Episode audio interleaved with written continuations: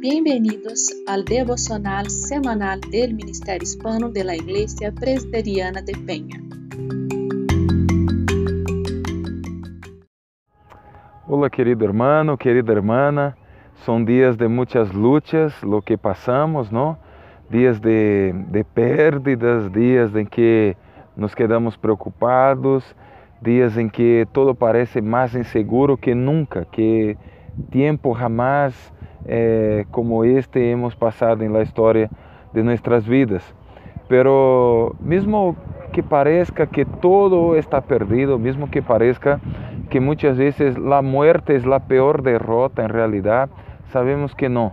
Sabemos que Dios es nuestra esperanza en la vida y también en la muerte. Jesucristo es nuestro pastor mientras vivimos en esta tierra y cuando seguimos adelante, cuando pasamos más allá de esta vida, por toda la eternidad, Cristo Jesús sigue siendo nuestro pastor.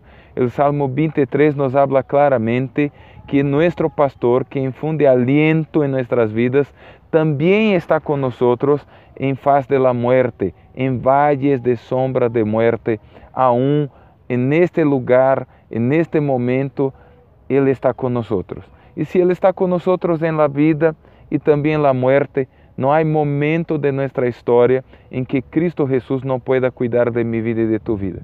Que la presencia del Señor Jesucristo, el supremo pastor, esté sobre ti en tus días aquí, porque hay momentos de alento, de alientos, hay momentos de refrigerio, pero hay momentos de luchas, de sufrimiento. Y como es bueno depender de nuestro supremo pastor. Que Ele esté contigo, com tu família, te guarde, te lleve, te traiga em segurança e que assim puedas disfrutarlo agora acá, en estes dias, en este tempo, para que puedas caminar com Ele por valles verdes, por lugares tranquilos, não solamente em alguns momentos desta terra, mas por toda a eternidade. Que Ele esteja com cada um de vocês e que seja sempre tu pastor, nosso pastor, agora e por toda a eternidade. Amém.